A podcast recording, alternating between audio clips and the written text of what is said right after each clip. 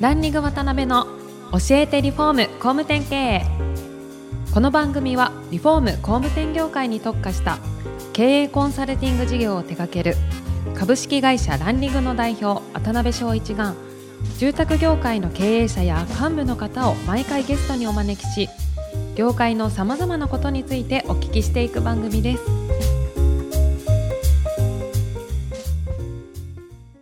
皆さんこんにちは。さあ今週も始まりました。ランニング渡辺の教えてリフォーム工務店経営第211回目アシスタントの泉愛です。パーソナリティの渡辺翔一です。渡辺さん今週もよろしくお願いします。よろしくお願いします。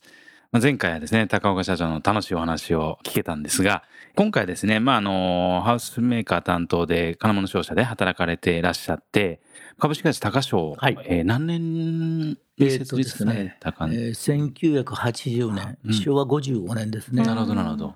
で結局、はいまあ、家内が1歳年上でしたんで、うん放っておくと結婚できなくなるんで島根県の浜田出身だったんですよ。はい、はい。で東京と大阪を2年半約3年近く新幹線とかなけなしお金で通って、はい。うん交通費が給料8割いきましたからね。もう愛してたんですねすごくね。本当に本当に。困窮しますよね、それ。ですけど、8割。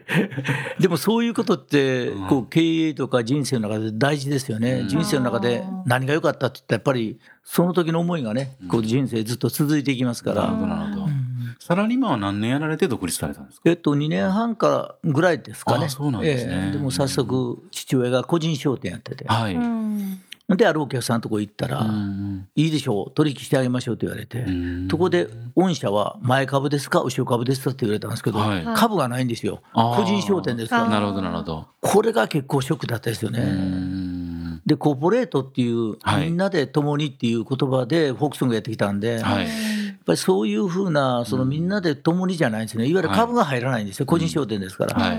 だからやっぱり株式会社にして人のお金を入れて、でみんなでこう共同でやる会社に憧れてたんですよ、おなるほど。だから本屋さんに行って有限会社の作り方とか、はい。自分で本買って自分で本読んでで有限会社高商って最初作ったんですけど、うんある人に言われたのは有限会社を一回今度株式会社に変更するときは大変な作業になるから、うん。やるならばって言ってで株式会社に会計士さんに「ああいいですよ。作ってあげますよ」ってはい。簡単にはい。1週間で作ってもらいました、なるほど、なるほど。でそこで学んだのは人に頼んだ方がいいっていう。自分でね。そう。大事ですよね、うん。いい人に TKC の会計事務所だったんです。よなるほど、なるほど。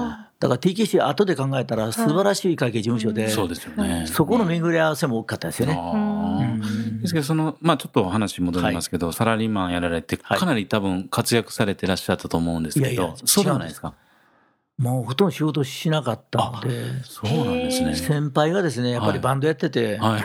で高君早くあのバンドの練習と、でたまには、ちょっと今日早い悪いけど、6時まで行ってくれって言うんですよ、はいどこにってたら、えーっと、飲み屋さんに。はい。でボトルキープですよね。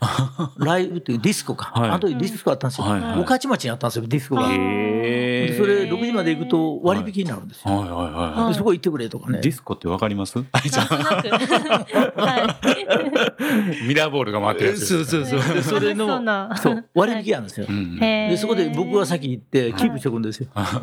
割引でしょ。ひどいですよね。ことだったんですね。なんか止められたんちゃうかなって独立するときに。そうなんですよ、はい。その通りで、うん実はそれで辞めたいという話を1年半後にしたら、はい。先輩が言っていただいた高岡君が、うん。辞めるときは止められて辞めないと一生を引くぞって言われはい。たんでそれから1年間一生懸命やって、それで新規取っていろいろやって、で課長に言ったんですよ。辞めたいんですって、はい。ちょっと待てって言われたんで、はい。それで辞めました。ああ。これでもうこれでよかったなと思って、本当よかったです、すごく。なるほど。うん。で立ち上げの当初友達というか仲間と立ち上げられて、うん。初めにその造園とか、うん。まあその資材とかを扱われる、はい。それを選ばれたのはなんでだったんですかねそこは。結局ですね、人のやれないやらないものをやらない限りは、うん。競争の激しい業界フォークソングやってたんで、で毎日放送もずっとアルバイト2年ほど行ってて、はい。やっぱり派手な業界って競争激しくて、給料も安いし。うん、で結果論ね人のやらないものをやった方がいいと。うんでふっと考えてみたらうちの父親って白縄を作ってたんですよ。造園用の縄ですよね、まあ、お聞きになってる造園関係の方もしエクセルとかいらっしゃったら分かると思うんですけど、それのほとんどが全部が海南からだったんですよ。うん。でみんな辞めていったんですね。こういう遅れてるような商品に見えるから。うん。でもその白縄は園芸屋さんで白縄は造園屋さんでってはい。いう施工ですよね、それから公共事業の街路樹植えたらそれの支柱をくくるっていうそのなるほど。3つに可能性あると思ってじゃあもう人のやれないやめていった白縄をやろうということでそこからがスタートです。あ。逆張りで逆張りですよねですけど初めは本当に人も物もお金もねもちろん終わりじゃない状態ではい。うん。かなりご苦労されたんじゃないですか。ですよね、あの人は1日で辞める、半日で辞める、人がいないっていう、ひどかったですよ、うん。今日来るって言って来ない、これはよくあるんですよ、はいはいはい。入社しますとかって言って来ない、はで半日で午前中に、じゃあ悪いけど、こう引き継ぐからって言ったら、うん午前中過ぎたら、午後に辞めるって言い出して、でしばらく昼からまたその引き継ぎに行くんですよ。い。それはなんでそんな。もう半年ぐらい迎えに行くとかねは、要は、こちらの体制もできてない。はでもちろん転職を重ねる人も、そこでもこうまとまってない、そんな人がうちにいたら続くこともないい。ですよね。確かに確かに。だからやっぱり人、物、金っていうのはうん会社の経営の基本で、やっぱり経営計画と戦略の中のはいその人については苦労しました。うんなるほどね。で、当社はもう一つ苦労したのは、物を売ろうと思っても、お金じゃなくて、信用がないから、うん売ってもらえないんですよ。いわゆる代理店権っていう、はい。価格決定権を自分で持ちたいんだけど、うん持てるその商品を売ってもらえないという。えだから物を探すのに時間かかりましたよ、うんうんうんである時に竹屋さんっていう古いところに行ってたら、天然の竹が腐るし、うん。梅雨を浴びてその真っ黒に竹の垣根が変わるんで、なんかいいものないかということで人工の竹垣を考えたんですよ。それってその当時なかったんですか？なかったんですよ。ね、あただねお葬式で丸だけ使ってたっていうのを、プラスチックの竹を使ってたのを聞いてたんですよ。なるほどなるほど。でその後ですね、うん。人工竹垣をもう作ろうということで、うん。で自分のところで機械を買ってやったんですよ。ね。でもあのいろんな方いらっしゃってですね、はい。三和銀行あの当時の海南支店の田村さんという支店長の時にはい。一生懸命やってましたんで、はいでもう毎回経営計画書持ってうん。ちゃんとそれとあれですよね売上のはい。決算書持ってうん。説明言ってたんですよ、まあちっちゃい頃ですまだね。はい。でその話をお金を借りに行こうと思って行って、はい。全然お金の話をしてくれないんですよ。はい。20分ほど永遠とどうですか、そうですか？って言って、うん。ところで、何か今日ご用事ですか？って最後に一言、いや、片代350万ほどいるんですけど、ああ、いいですよって言って貸してもらったんですよ。へえ。で、その方が後々ですね、うん。上場してから来てくれました。ああいいですね。あれからずっと高岡社長の見てました。ってう言って。んだって今で本当主力商品のね竹のそうなんですそれではい。すごいいろんな縁というかねつながりを感じますよね。東京で会った時の、うんうん。その横山筑材さん、竹谷さんあって、はい。同期ですよ、同じ年ですよね。うんうん。で、その方にお願いして、京都で一番いい竹を探してもらったんですよ。うんうんで、京都で一番いい竹を割ってもらって、はいそして一番いい職人さんに並べてもらって、はい。それで竹垣を作ったものから型を取ったんですよ。。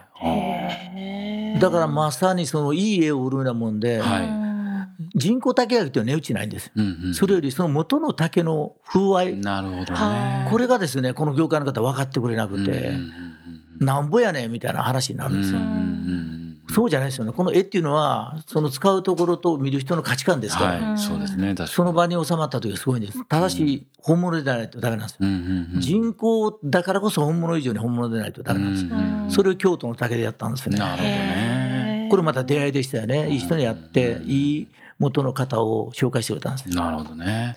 で今でこそね、本当外国からのインバウンドさんとかね、たくさん来て、うん。ものすごいブームにね、なってるような。まあ、京都に行くとほとんど我々の竹垣ですよね。うん。世界で一番美しいと言われるスターバックス宇治の平等院のはい。前にあるんですけど、そこの外も全部私ものやつで、えまあ、何千さん行ってもどこどこ行っても竹焼きはほとんど大原三千院ってありますよね、京都あそこの周囲も全部私も商品です、うでん。なるほどね。ね見間違うぐらい分かんないですね、はいはいはいはい。うん。なるほどね。ありがたいですね、うんまあそういう感じで、はい、どんどんこう、まあ成長されていく過程で、うん。ここが起点になったなみたいな、まあ一つ目のおそらく起点だったと思うんですけど、さらにこう、住んだ時にうん、ここも大きいポイントやったなみたいなところってなんかありますかそうですねはい。やっぱり人、物、金含めて、うん。まあ、家内と、もともとホークさんがやってた一緒の岡室とか、一緒にこう会社同期生で作ったんで、どんどんどんどんで売り上げ増えるんですけど、資金繰りが大変なんですよね。多分経営者で一番はやっぱりもう資金繰り、ういんやその時にもう売り上げも月2億だ、3億だ増えてくると、はい。やっぱり仕入れ材料メーカーからは、その個人保証を入れてくれと商社も言ってくるわけですよ。なるほどなるほど。それ入れてもいいんですけど、うん。資産がありませんから、保証できないものはサインできませんよね。うんそれで家内ももう経理も大変だし、うんうんうん。家内は辞めたいというし、うん。もうほぼさんやってましたんで、あそうなんですね。うんすごい真面目でうん。で家内のおかげなんですよね、うん確かに、うん。うん今もあの関西区やってもらってますけどなるほど。なるほでもう家内もあまりにもですね騙された、もういい加減にしてって言われて、じゃあもう1992年のちょうどまだ夜中の1時頃かな、はい。2人で話して、じゃあもう分かった、もうやめようと。どうんということで、同級生に相談したら、いやいや、そんなもったいないからと、いうんうん。うん。や、一つだけ方法あると、うん。経営と資本の分離しようということで、うんならば上場するという前提で、公開会社をちゃんとして、で、上場したら資金が第三者から得れる。で、そこでしっかりとまとめていこうということで、それで1998年に当時の店頭市場ですね、今のジャスダック、ジャスダック。そこにまあ上がったんですよね。